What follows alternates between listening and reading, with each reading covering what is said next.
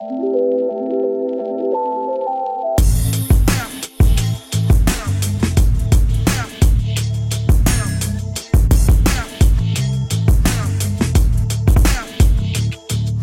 Hallo zu einer neuen Folge OMR Media. Ich bin Pia Frei und ich hoste diesen Podcast seit einem knappen Jahr und hatte hier sehr viele interessante Zampanos und Gestalter der Medienwelt zu Gast. So, und in letzter Zeit habe ich mir aber ein paar Gedanken gemacht, wie man das Format weiterentwickeln kann und habe da sehr hilfreiches Feedback bekommen und möchte in den nächsten Wochen hier mal ein bisschen rumexperimentieren und den Gesprächen hier und da noch eine andere Note geben. Und damit fange ich in dieser Folge an und habe meine Mutter gebeten, hier in den Podcast zu kommen. Was qualifiziert meine Mutter dazu? Meine Mutter, ich nenne sie Mima, heißt offiziell Anna von Münchhausen, ist eine relativ frisch pensionierte mm, Dinosaurier-Lady des Journalismus wird sie vielleicht nicht so gerne hören, aber sie hat immer gearbeitet, knapp 40 Jahre lang im Journalismus und äh, als Journalistin und Redakteurin bei der Zeit und der Frankfurter Allgemeinen Sonntagszeitung. Die letzten zehn Jahre war sie Textchefin bei der Zeit in Hamburg. Und damit wurden mein Bruder und Mitgründer Cornelius und ich sozusagen mit der Medienwelt in der Muttermilch großgezogen. Und ich habe mir überlegt, euch hier mal teilhaben zu lassen an unseren Gesprächen dazu. Und ein paar sachdienliche Hinweise noch dazu. Wir reden an zwei, drei Stellen von Haug von Kuhnheim. Zur Einordnung, das ist der frühere Chef Chef meiner Mutter bei der Zeit im modernen Leben und der Patenonkel meines Bruders. Irgendwie auch mein Patenonkel. Viele Grüße an dieser Stelle. Und am Ende reden wir über MeToo. Da waren wir beide nach dem Gespräch etwas unrund mit unseren Statements dazu. Also beste Voraussetzung für eine Anschlussfolge. Und am Anfang waren wir so rasend steif miteinander, dass ich das nicht zumuten wollte. Wir steigen also da ein, wo es interessant wurde, nämlich wie Kollegen der Generation meiner Mutter den Verlust ihrer Privilegien erleben. Früher war ja bekannterweise mehr Lametta im Journalismus. Also voilà, Oma erzählt vom Krieg. Viel Spaß mit dieser Folge. Ich erinnere, dass du von Chefs erzählt hast, die so, die dann, also es ist generell eine sehr gemütliche Stimmung gewesen zu sein schien mit Chefs, die so ihren Gitarrenlehrer ins, in die Redaktion bestellt haben. Oder ich glaube, das war bei einer anderen Redaktion, wo mittags irgendwie zweieinhalb Stunden alles auf Stopp gesetzt wurde, weil der Chef seine Skatrunde einbestellt hatte. Und das ja, da war, wollen wir aber genauer sein. Also jetzt dürfen hier keine falschen äh, Gerüchte in die Welt setzen. Die Sache mit der Mittagspause war während meines Praktikums in der Redaktion Eltern in München. Da war es tatsächlich so, es gab eine kleine eigene Kantine in der Näherstraße 9 und in dieser Kantine wurde gegessen von halb eins und dann anschließend gab es eine anderthalbstündige Mittagspause, in der wirklich nichts los war, weil in der Kantine verschiedene Herren ihre Schafkopfrunde führten. Die Sache mit dem Gitarrenunterricht habe ich nicht mehr erlebt. Das ist mir nur erzählt worden aus opulenten Zeiten des FAZ-Magazins, das es ja auch mal gab. Das FAZ-Magazin platzte vor Anzeigen. Sie haben Anzeigen zurückgewiesen, weil sie einfach die Umfänge nicht mehr beherrschen konnten. Und in dieser Zeit gab es Kollegen, die tatsächlich während der Arbeitszeit ihren Gitarrenunterricht nahmen. Mit Schild an der Tür bitte nicht stören. Was aber diese Privilegien und dieses, diese opulente Redaktionswirklichkeit angeht, wo man Anzeigen ablehnen musste, ähm, da ist mein Eindruck von einigen Kollegen aus deiner Generation, dass sie so eine Nostalgie vor sich herträgen, dass ihnen die Privilegien, ähm, die sie früher hatten, von Dienstwagen bis Business Class Flügen, in der heutigen wirtschaftlichen Verlagswirklichkeit so abhanden gekommen sind und darüber irgendwie so eine gewisse Bitterkeit entwickelt haben. Und hast du das auch mal bei dir gemerkt? Man früher konnten wir hier, früher war irgendwie alles Champagnerriger und äh, und jetzt und und das wurde dünner. Ich glaube, das muss man differenzieren. Der größte Unterschied, den es in der Arbeitswelt früher gab, war natürlich, dass die Redakteure und Redakteurinnen feste Verträge hatten. Sie konnten sozusagen von einer Festanstellung ad ultimo ausgehen. Ich kenne Kollegen, den Axel Springer sozusagen den Hausbau finanziert hat. Aber das ging ja auch einher mit einer Gutsherrenmentalität irgendwie. Also was für eine Mentalität? Eine Gutsherrenmentalität so. sozusagen, dass man ja für seine Angestellten gut sorgt, aber die haben dann auch zu funktionieren irgendwie.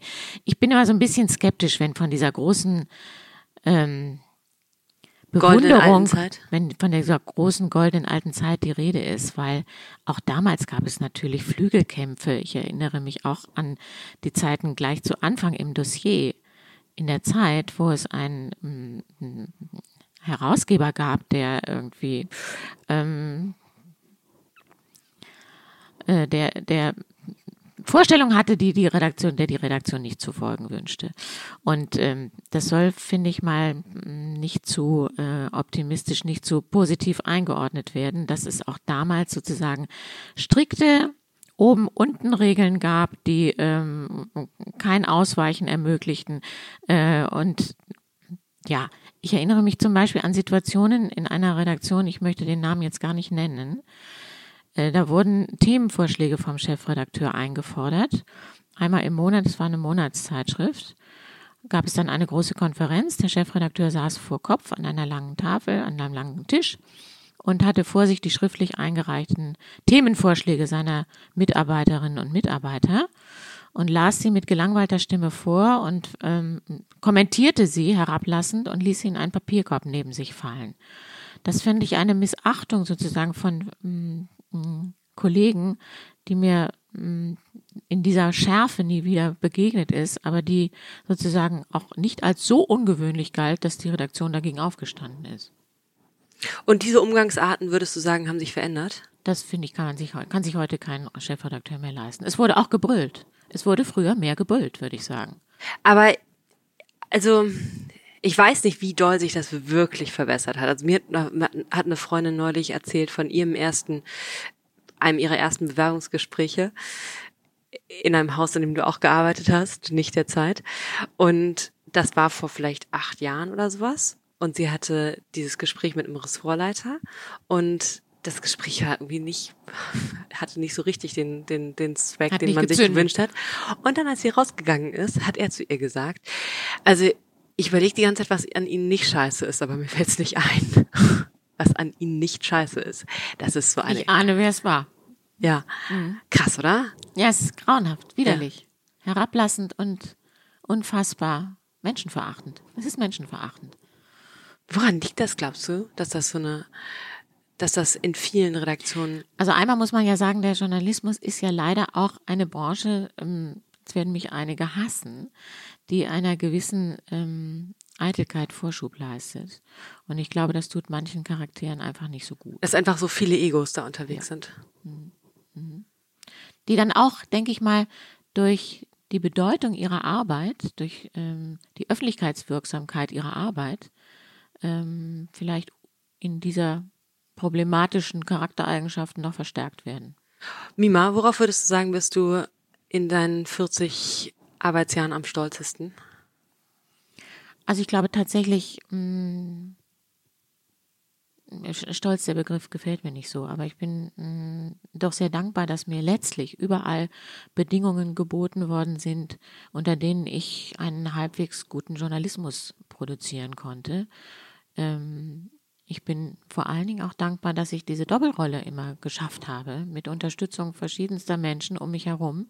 Das war nicht selbstverständlich. Denn Doppelrolle im Doppelrolle Sinne? in dem Sinne, dass ich äh, Mutter war und Vollzeit gearbeitet habe. Und als 1985 dein Bruder Cornelius geboren wurde, war das, glaube ich, das zweite Kind, was in der Zeitredaktion zur Welt kam. Und nicht in der Zeitredaktion zur Welt kam, sondern ich war die zweite Mutter in der Zeitredaktion. Aber für dich war, war klar, dass... Unfassbar. Ich habe mich so geniert, als ich zum ersten Mal ein Umstandskleid tragen musste und damit in die Konferenz ging. Ich habe es gehasst. Wie wurde das kommentiert? Gar nicht kommentiert, natürlich. Wurde erwartet, dass du, dass du dich bald verabschiedest? Nein, und? nein, das kann ich nicht sagen. Herr Haug von Kuhnheim war ein äh, aufgeschlossener und äh, ein toller Ressortleiter. Er hat mich allerdings gefragt, bevor ich mich in den Mutterschutz verabschiedet habe, wann ich denn wiederkäme. Und äh, da habe ich gesagt, ich möchte erstmal mein Kind zur Welt bringen und schauen, ob das gesund und heil ist und wie das überhaupt sich äh, sozusagen in der Welt äh, verhält. Und dann entscheide ich, wann ich wiederkomme. Dann war es ja ein total smarter Move, dass du ihn zum Patenonkel gemacht hast. Hey, hey. dass es in seinem Partner, in ja. seinem Chefinteresse ist, dass ja, du, dass, ja, dass du, du siehst, ich bin raffinierter als du glaubst. Das ist wirklich raffiniert. Und es war dann so, es, es, ich meine, ich könnte mich irren, aber ich meine, die maximale äh, Mutterschutzzeit war überhaupt zwölf Monate. Also länger konnte man gar nicht weg. Wie lange hast du genommen? Ich habe sechs Monate geboren. Cornelius ist im, ne, noch weniger. Cornelius ist im Mai geboren und ich habe im 1. September wieder angefangen. Du wolltest aber auch zurück. Natürlich wollte ich zurück. Warum wollte ich zurück? Weil ich das ahnte, dass man annimmt, die hat jetzt nur noch Muttermilch im Kopf. und ich meine, du warst eine seltene Spezies in der Redaktion und aber auch in den Hamburger App-Vororten als Working Mom. Wohl wahr. Und wir haben, womit musstest du kämpfen, womit du glaub, womit du heute nicht mehr kämpfen würdest? In dieser also Rolle? Es ist natürlich zum Glück sehr viel selbstverständlicher geworden, dass Frauen arbeiten und dass auch Frauen arbeiten, wenn sie Mutter geworden sind. Das zum Glück hat sich doch erheblich gelockert. Meine Wahrnehmung war, ich habe eigentlich gearbeitet nach dem Motto, hier ihr in der Redaktion, ihr dürft überhaupt nicht merken, dass ich Kinder habe. Ich muss das irgendwie verstecken. Es ist so, dass ich zuverlässig bleiben muss, dass ich meine Themen hier voranbringe und dass ich zur Stelle bin, wenn es irgendwie notwendig ist. Ich habe mir keine Privilegien, keine Sonderrollen. Aber ich habe äh, ich habe in meiner Erinnerung total viel Zeit bei dir in der Redaktion verbracht. Habe dort häufig meine Haare und meinen Po kopiert und wichtige Artikel an deiner Schreibmaschine geschrieben. Ja, stimmt. Davon gibt's auch noch Belege. Häufig war das nicht. Es ist immer natürlich die, der gleiche Mist wie heute. Kitas machen Urlaub, Kindergärten machen dicht, haben Betriebsferien äh, oder die, das Personal macht einen Ausflug oder sonst was. Und die Schulferien sind die Hölle für Vollzeitbeschäftigte Eltern. Also Und was glaubst du, was wäre da jetzt anders? Was in der logistischen Herausforderung von Also erstmal muss man ja sagen, damals gab es Kindergärten, die gingen von neun bis zwölf Uhr. Schon ein Ganztagskindergarten war eine absolute Ausnahme. Da musste man sozusagen ähm, bitten und betteln und Spenden machen, um die Chance zu haben, einen Platz zu bekommen. Das andere Thema war, dass auch die Grundschule natürlich eine Halbtagsschule war, die um mittags um zwölf ihre Erstklässler nach Hause schickte und erwartete, dass dort Mütter sitzen, die sich freuen und den Kindern ein Essen auf den Tisch stellen. Das waren ja wirklich von der Infrastruktur. Aber die meisten her Schulen sind immer noch halbtags.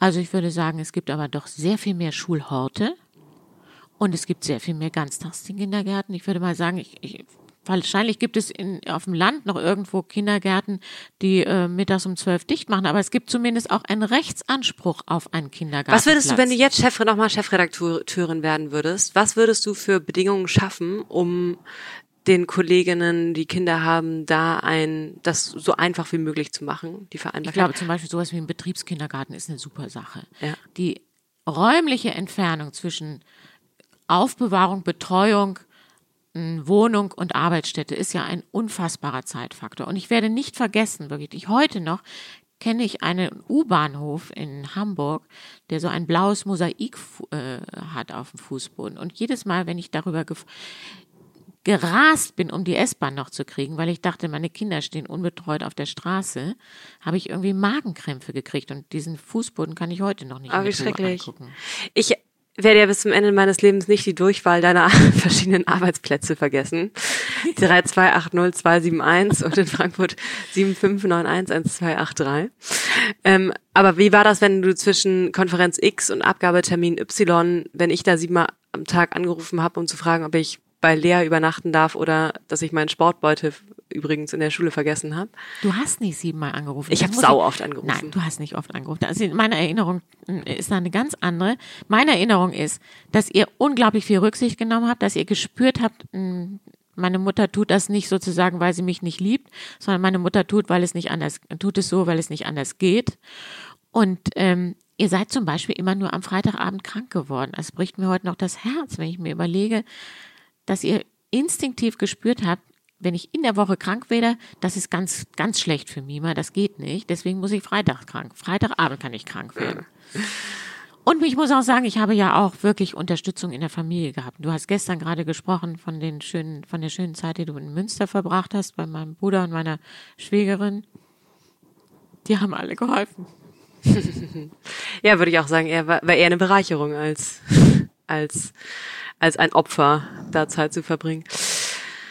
Großeltern nicht zu vergessen, genau. Darf ich dich an eine. Rettungsaktion erinner, erinnern, wo ich den Eindruck habe, dass dein, dass du jetzt, wo ich den Eindruck gehabt im Nachhinein, dass dein Muttergehirn schon immer wirklich sehr aktiv mitgetickt hat.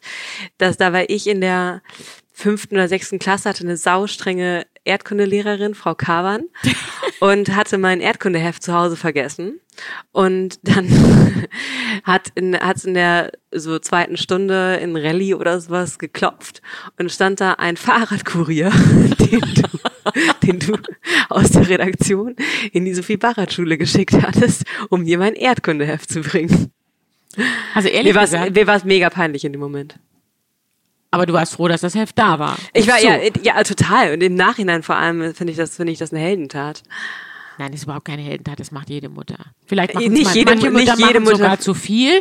Und ich kann nur sagen, ich bin geprägt durch meine eigene Mutter, durch deine Großmutter, die hätte das auch sofort gemacht und hat es auch. Aber Äh, Du hast die Executive-Version gemacht und nicht selber vorbeigebracht, sondern den Fahrradkurier. So weit war es ja zum Glück nicht zur Sophie Barat Schule. Du meintest mal, wenn du keine Kinder bekommen hättest, wärest du Chefredakteurin geworden. Ja. Hat mich jetzt nicht tiefen verletzt. Ich sehe das anders. Ich sehe das, ich sehe das, ähm, das, Du glaubst, ich hätte es auch dann nicht gepackt. das glaube ich schon, glaube ich schon. Aber ich, äh, in dem, in dem Opfer, was du da gebracht hast, hast du dir einen verlängerten Arm geschaffen. Und statt dass du zehn Jahre oder weiß nicht wie lange dann Chefredakteurin gewesen wärst und dann in Rente gegangen wärst, hast du jetzt Kinder, die können dann noch was viel Besseres werden als Chefredakteurin. Genau. Zum Beispiel erfolgreiche Medien-Startups Ja, gründen. unglaublich. Aber jedenfalls, aber kannst du das nochmal erklären, inwiefern dich äh, deine äh, herzzerreißenden Kinder davon abgehalten haben, die Karriereleiter hochzuklettern? Also erstmal muss ich natürlich vorausschicken, Gott sei Dank, dass das Schicksal mir ermöglicht hat, Mutter zu werden. Das ist das Tollste, was mir passiert ist. Und darüber gibt es überhaupt keinen Zweifel, dass ich jemals wirklich gedacht habe, schade irgendwie, dass mir die Chefredakteurslaufbahn ver, äh, vorenthalten worden ist. Das, muss ich sagen, wäre ein wirklich, wirklich vollkommen unangemessener Gedanke. Ich bin sehr, sehr froh und ich muss auch sagen, wenn ich mir heute gleichaltrige äh, Kolleginnen anschaue, die nicht Mutter geworden sind, ich bedauere sie irgendwie, weil es, ähm, es ist schwer, mh, den Kontakt zu der jüngeren Generation zu halten, wenn du nicht diesen persönlichen Zugang hast und ähm, zu verstehen, was sich an mh, fantastischen Veränderungen in der Welt vollzieht, äh, wenn man keine eigenen Kinder hat, die es einem nahebringen, es ist ganz schön schwierig. Aber Mima, also du hattest, also ich glaube, dass du dir da deine digitale, äh, dein digitales Zuhause auch ohne uns eingerichtet hättest. Also dein Twitter-Account hast du dir bei der, hast du dir mit Kollegen eingerichtet und da habe ich über, ich glaube, du hattest einen, bevor ich eine hatte. Du hast äh, bisschen Instagram-Stories aufgetaucht für die Freunde der Zeit, bevor ich Instagram hatte. Also Ja, aber die, die digitale Welt ist ja nicht alles. Ich meine zum Beispiel, ich würde behaupten, dass ich einen anderen Zugang habe zu Greta Thunberg oder Fridays for Future, weil ich euch kenne auch, weil ich weiß sozusagen, wie jüngere Menschen mh, einfach über die Welt nachdenken. Aber ist egal. Was wäre passiert? Du hast uns auch übrigens sehr oft für Geschichten benutzt. Ich musste so, als Al- Alkopops groß wurden, musste ich mit meinen Freundinnen Alkopops ko- kaufen Ja. gehen mit 15 und gucken, ob wir die bekommen und wie das gewesen sei. Das macht doch jeder. Ich meine, also Dann- man steht unter Zeitdruck und das Thema muss fertig werden. Ja, und wo hat, da hat man doch die Recherchemöglichkeiten am Esstisch sitzen. Das ist doch kein Wunder. Aber es gab irgendein wirklich echt im Nachhinein sehr peinlichen, peinliches Interview, das du mit mir und meinen, mit meinen damaligen Freundinnen, immer noch Freundinnen gemacht hast, über so starke Mädchen und ob wir stärker sind als Jungs. Da waren wir so 14 oder 15. Hat euch das was geschadet? Habt ihr dumme Sachen gesagt? Nein. Also wir haben ein weiter. bisschen dumme Sachen Hier. gesagt, ehrlich gesagt.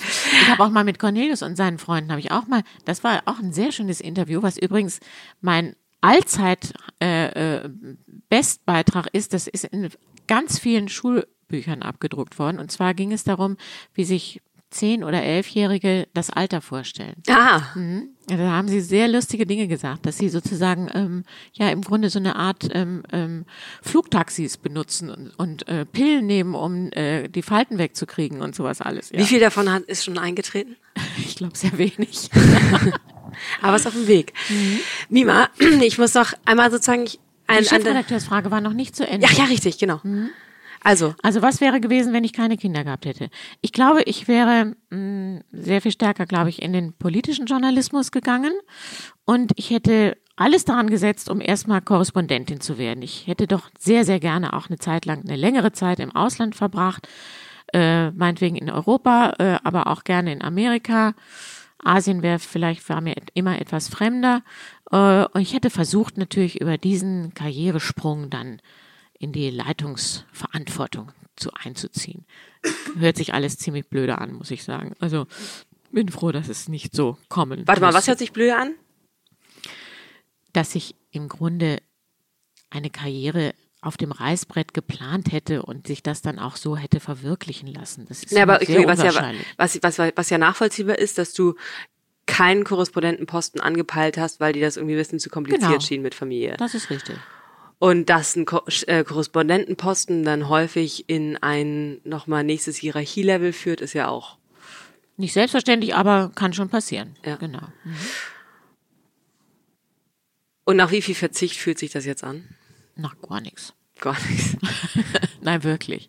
Wirklich. Ich habe doch eine, ich bin absolut zufrieden und absolut dankbar für das, was ich während meiner journalistischen Laufbahn alles gesehen und erlebt habe.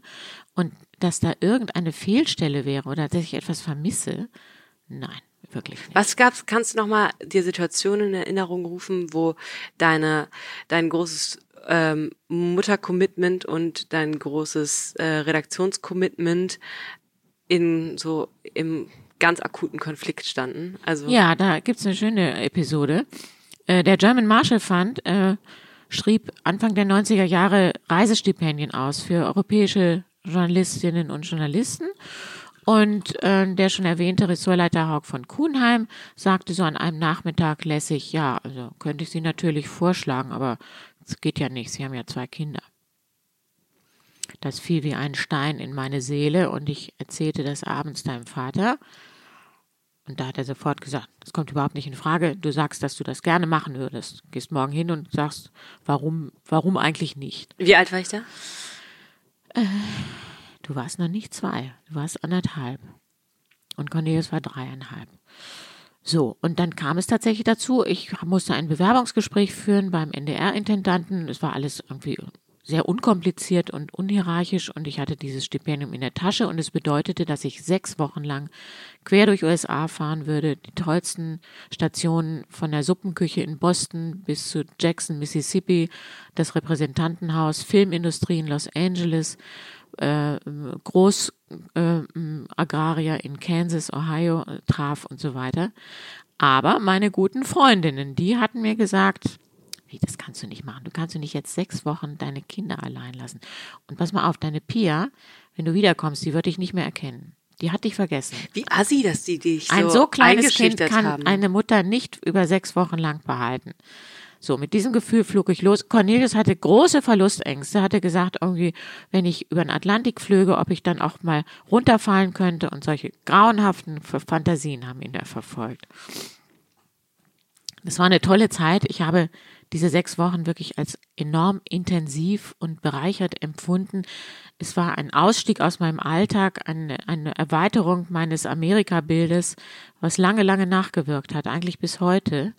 Und äh, das Wunderbare war auch, dass man keinen unmittelbaren Verwertungszweck mit diesen Stationen verband. Ich habe zwar nicht die ganze Interviews, Geschichten suchen. Ja, Genau, man musste nicht sozusagen jede Woche nochmal einen Text nach Hause schicken, sondern du konntest dich einlassen auf das, was du da erlebtest. In der Suppenküche in Boston, wie gesagt, ebenso wie äh, bei der mm, mm, mm, bei der Kindertagesstätte in Jackson, Mississippi. So, und dann kam ich nach Hause und es war überhaupt nicht so, wie die Freundinnen das prognostiziert hatten. Meine Pia hat mich sofort wiedererkannt. Bingo. Hat ihren Kopf auf meine Schulter gelegt und da war ich wieder da. Fertig. Ha. Und Cornelius? Cornelius war etwas skeptischer. Der sagte, du könntest auch eine Hexe sein, die sich als meine Mima verkleidet hat. Damals sehr raffinierter Denker. Ja, das würde ich auch sagen. Bei Cornelius hat es ein bisschen länger gedauert. Der war mir erstmal ein bisschen böse, aber das haben wir dann doch auch wieder. Also Mima, ich, ich kann, ich kann in der Bilanz sagen, dass ich dir dankbar bin, weil für mich es überhaupt keine Frage ist, ob ich arbeiten und Kinder bekommen möchte. Gott sei Dank, das haben wir also zumindest geschafft. Also Wir berufstätigen Mütter. mein, mein, mein Kinderwunsch ist halt immer noch sozusagen auf dem gleichen Stadium wie er mit zwölf war. Ja, ich will irgendwann Kinder haben. Immerhin hast du mich ja mal gefragt, ob ich parat stünde, um sie zu betreuen. Dazu genau. stehe ich auch immer Aber noch. dass es möglich ist, dass man halt das und das vor allem, dass Kinder, das Mutter-Kind-Verhältnis nicht unbedingt von der Zeit von dem, von, also nicht quantitativ von der Zeit Ja. abhängig ist, die man miteinander verbringt, sondern von der Qualität der Zeit. Das habe ich schon gespeichert. Es gab dann nur so ein bisschen dieses Phänomen, dass wenn du abends nach Hause kommst, gekommen bist, bist du halt häufig so wirklich 120 Prozent in die Mutterrolle gesprungen und hast dann halt Programm gemacht und so irgendwie Spitzpass aufgespielt und Federball spielen und in und Eis essen gehen und so weiter. Und manchmal, was ich überhaupt keinen Bock hatte, aber ich dachte, jetzt muss ich Mima einen Gefallen tun und jetzt Federball spielen gehen. Und das Mima-Programme fahren. Ja, Ich möchte dazu noch was bemerken. ja. ich habe ein großes Glück gehabt, dass ihr beide gesund und stabil seid. Ich finde, oder anders, ich muss es anders drehen. Ich werde tatsächlich ja heute häufig von jüngeren Kolleginnen gefragt, wie war das damals, wie hast du das gemacht? Es gibt kein Patentrezept. Es gibt auch nicht sozusagen äh, die Standardversion äh, einer Vollzeitmutter, egal sozusagen wie alt das Kind ist, egal wie sensibel das Kind ist, egal wie gesund das Kind ist. Vertragen nicht alle Kinder, dass eine Mutter abwesend ist. Das ist mir im Lauf der Jahre immer deutlicher geworden. Deswegen kann man auch gar nicht sagen, äh, bevor man schwanger wird, ich arbeite auf jeden Fall. Das kann man nicht sagen. Das entscheiden sozusagen die Mutter, das Kind, der Vater, was, wie auch immer, gemeinsam. Und es gibt auch gar keine einzige Lösung, die dann für mhm. 15, 18 Jahre hält, sondern das ist ein immer wieder aushandeln, immer wieder ausprobieren und nachschauen, wie geht es den Beteiligten damit. Mhm. Das finde ich sehr wichtig. Ja. Weißt du, was ich interessant fand? Vor einer Woche hast du mich in New York besucht und wir saßen mit einer alten Kollegin von dir zusammen. Ihr beide unabhängige, erfolgreiche Ladies, wo du, wo du halt 35, 33 Jahre lang auch die Doppelfunktion hinbekommen hast und und dann bin ich echt, war ich echt, echt überrascht, dass du eine Sache gesagt hast. Ihr würdet euch, also in Übereinstimmung, mhm. habt ihr mehrmals wiederholt, ihr würdet euch nie alleine in ein Restaurant setzen, weil man ja denken könnte, ihr wäret alleine geblieben und auf der Suche. Daran ist so viel falsch. Erstmal, der erste Teil, dass man denken könnte. Also, ich würde denken, mit einer, du, du hast eine Familie ernährt, du hast zwei Kinder und zweieinhalb Enkelkinder in die Welt gesetzt. Du hast es in die Chefredaktionsebenen einer, einer, einer wichtigen deutschen Zeitung geschafft. geschafft. Ähm, und dass die, dich dann noch irgendwann was kümmert, was man denken könnte, finde ich überraschend. Und dann der zweite Teil, ihr wäret alleine geblieben und auf der Suche. so fucking so what? Ja. So, okay. Also es klingt irgendwie selbst wenn du selbst wenn du Single geblieben ge, ge, geworden wärst oder whatever, wäre das ja auch nicht mal irgendwie ein ein Defiziturteil, das man über dich treffen könnte. Also kannst du das bitte nochmal erklären? Also ich gebe dir zu, das ist wirklich albern.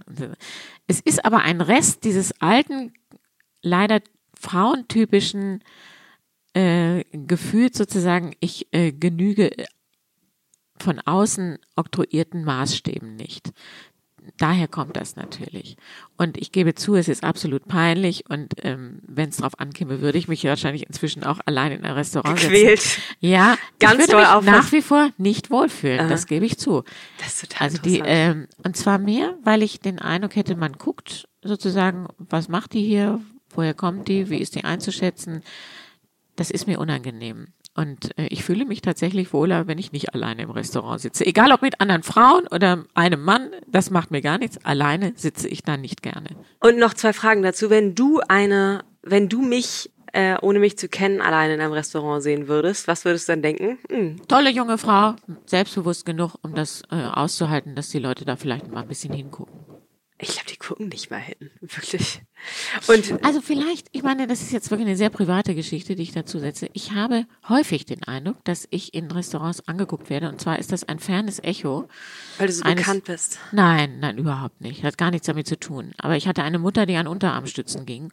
Und damals war das ah. irgendwie noch sehr viel ungewöhnlicher, dass Menschen, die an Unterarmstützen gingen, sich in der Öffentlichkeit zeigten und in Restaurants gingen. Und ich werde nicht vergessen, wie ich vor meiner Mutter herging, die mir mit Klack, Klack, Klack Unterarmstützen folgte und die Leute hörten auf zu essen und guckten hinterher. Mhm. Und das ist eine Situation, gerade im, äh, äh, im Schauplatzrestaurant, die mir sehr tief eingegraben ist. Mhm. Und wenn du Männer alleine im Restaurant siehst? Denke ich Denkst nicht dabei. Denke ich, mh, hm, Gourmet ist gerne, ist gerne gut, hat Geld genug, um in gute Restaurants zu gehen. Mima, als letztes Jahr diese die MeToo-Welle losrollte, fand ich ja interessant einmal, dass aus Deutschland generell relativ wenig da hochgespült wurde. Na Moment mal, der Fall Wedel. Ja, also sozusagen aus der aus der Schauspielwelt. Da da ist ein bisschen was gekommen, aber darüber hinaus echt wenig. Na, ich erinnere diesen äh, Leiter der Münchner Musikhochschule, der sogar verurteilt worden ist. Das kann ich, nee, das bestätige ich nicht so. Dann der WDR-Fall. Äh, dann im Tagesspiel gibt's jetzt diese ähm, Ombudsfrau. Das sind Also- Fälle, die man abzählen kann. Also was im Bundestag zum Beispiel, da gibt's garantiert harte Sexismus-Geschichten aus mit, mit Das ist wahr, da hat ja deine Kollegin auch schon mal angefangen zu recherchieren. Ja, ist da dann- Mauern gelaufen. Und ja. dann gibt es, kann jeder, glaube ich, aus seiner eigenen, äh, aus seiner, aus seiner, jede Frau aus ihrer eigenen Erfahrung in der Medienwelt Mhm. kann ungefähr drei eigene Fälle runterrattern. Und dann ist da das Volumen, was da hochge oder öffentlich wurde, war, war da echt begrenzt. Und mir fielen auch ein, dass du auch absolut abstruse Geschichten erzählt hast. Also die gingen weit über das hinaus, was ich jemals erlebt habe, äh, was dir passiert ist. Und warum wolltest du die nicht erzählen? Oder wie hast du die in Zusammenhang gebracht mit den, mit, mit dieser Also ich finde gut, dass diese Debatte hochgekommen ist. Ich ähm, bin auch nicht der Meinung wie Catherine Deneuve, dass äh, sozusagen das Flirtverhalten der Männer äh, nun leider sozusagen schwer leidet, dadurch, dass wir ein bisschen genauer hingucken, ob äh, das Thema äh, Sexualität äh, im Beruf nach Machtverhältnissen geordnet wird oder nicht. Ähm, ich muss allerdings sagen, dass äh, ich es schwierig finde, mit eigenen Erfahrungen m, an die Öffentlichkeit zu gehen, ähm, weil, ähm, m, weil ich die Person, um die es da geht, auch nach wie vor schützen möchte. Ja, das ist halt, das ist ja, Ja, das ist das typische Muster, ne? dass man Ja. denkt, irgendwie, ähm, so wichtig ist es nicht, mir ist nichts Schlimmes passiert und das, was mir passiert ist, das kann man auch äh, einordnen unter kann mal passieren, jeder kann sich irren, so etwa. wenn deine Geschichte mir passiert wäre, wenn deine Geschichte mir passiert wäre, hättest du mich dann ermutigt, damit an die Öffentlichkeit zu gehen, um etwas an der sozusagen, nicht nur um mich selber zu befriedigen, sondern auch um etwas an der, Um etwas zu erreichen. ja, um einfach auch eine Aufmerksamkeit zu schaffen, um Präzedenzfälle zu schaffen. Also, Ich denke mal, Präzedenzfälle haben wir jetzt eigentlich genug erlebt. wir haben nicht genug Präzedenzfälle erlebt. Bin ich anderer Meinung. Ich glaube, die Wahrnehmung ist doch eine ganz andere geworden. Nee, ich glaube, dass immer noch, also ich finde das Interessante und Schwierige an dem ganzen Thema ja, dass das ein System ist, was von zwei Seiten gefüttert wird.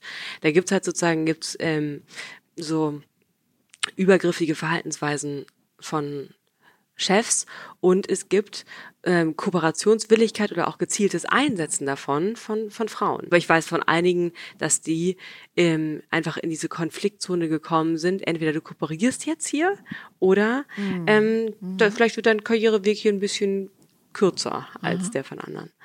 Und da habe ich noch nicht so viel gesehen, als dass ich sagen könnte, ja, hier haben wir die Basis geschaffen, als dass ich, mit der sich wirklich was so, wirklich in beiden Köpfen etwas verändern kann. Das kann ich natürlich schwer beurteilen, sozusagen, wie das. Ähm, da habe ich, glaube ich, einfach nicht genug Einblick sozusagen in äh, Arbeitsverhältnisse deiner Generation, um das zu beurteilen. Grundsätzlich gebe ich dir recht, dass ja, das ist wünschenswert, dass sich da vielleicht noch eine, äh, eine Schraube mehr dreht. Aber ähm, mein Thema ist es nicht gewesen und ich möchte auch nicht, dass es das noch wird. Ist das jetzt mangelnde äh, frauliche Solidarität? Ja, hm, ja, ich fürchte ja. ja. Aber ähm, Ne, ich finde sozusagen, du hattest natürlich sozusagen auch bei der Zeit hattest du eine, hattest du eine Autoritätsposition und ja, die hatte ich ja nicht von Anfang an. hattest du nicht von Anfang an, aber jetzt, also in der Zeit, wo das Thema eine Relevanz entwickelt hast, Mhm. hat. Und äh, ich kann mir nicht vorstellen, dass dass die Zeit das einzige Haus ist, das da eine weiße Weste Nein, hat, was das nein, Thema das hat sie ja angeht. auch, das, das sind ja auch Fälle, die beschrieben worden sind. In dem berühmten Gespräch zwischen Theo Sommer und Charlotte Parnack ist das ja alles sozusagen ausgebreitet worden. Dass es da sehr, sage ich mal, schwierige, heikle Phasen auch in der Zeitredaktion gab. Wurde aber häufig so mit so, einem- mit so einem Stempel von in dunklen Vorzeiten beschrieben. Also nicht so sehr aus dem aktuellen Rahmen. Naja, also jedenfalls finde ich, du könntest, du hättest, du hättest eine Glaubwürdigkeit, dich auf dem Thema zu positionieren, aber ähm, Ich denke nochmal du bist ja jetzt auch Rentnerin. Jetzt bin ich Rentnerin und für Arbeitsverhältnisse nicht mehr zuständig, das stimmt. Wie mal, wir haben am Abschluss ein paar, zum Abschluss ein paar Rapid Fire Questions. Rapid Fire, los geht's. Rapid Fire Questions. Dein bester Chef. Giovanni Di Lorenzo. Disziplin oder Talent? Disziplin. Twitter 140 oder 280 Zeichen. 140. Pro Frau Frauenquote. Pro. Immer pro gewesen, ja. Die beste internationale Zeitung, die du kennst. Hm, Economist. Die beste Lokalzeitung. Zeitung, also Zeitschrift geht Okay, nicht? doch, Zeitschrift ist auch okay. Okay. Mhm. Oder sag nochmal Zeitung dazu. New York Times. Ähm, die beste Lokalzeitung. Uh, bin ich nicht ganz à jour, muss ich sagen. Ähm, Tagesspiegel. Dein Lieblingspodcast. Dieser hier. Nein. Ähm, welchen höre ich gern? Ich höre schon die, gerne die Schaulustigen mit Matthias Kalle und Sophie Passmann. Ähm, alles gesagt, äh, ja, mal äh, auch weniger. Ähm, ich höre sehr gerne auch, obwohl es mich nicht mehr viel angeht, aber aus der Großmutterperspektive, den Podcast meiner Patentochter Julia Schmidt-Jorzig, das Elterngespräch. Ähm, Geld oder Selbstverwirklichung? Selbstverwirklichung. Gut. Danke, Mima. Vielen Dank, Pia.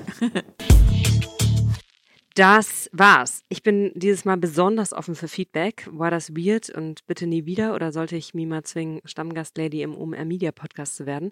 Schickt mir gerne Gedanken und Hinweise auf den üblichen verdächtigen Social-Kanälen oder an pia.opinory.com. Das pia, p-i-a, at o-p-i-n-a-r-y.com. Ciao!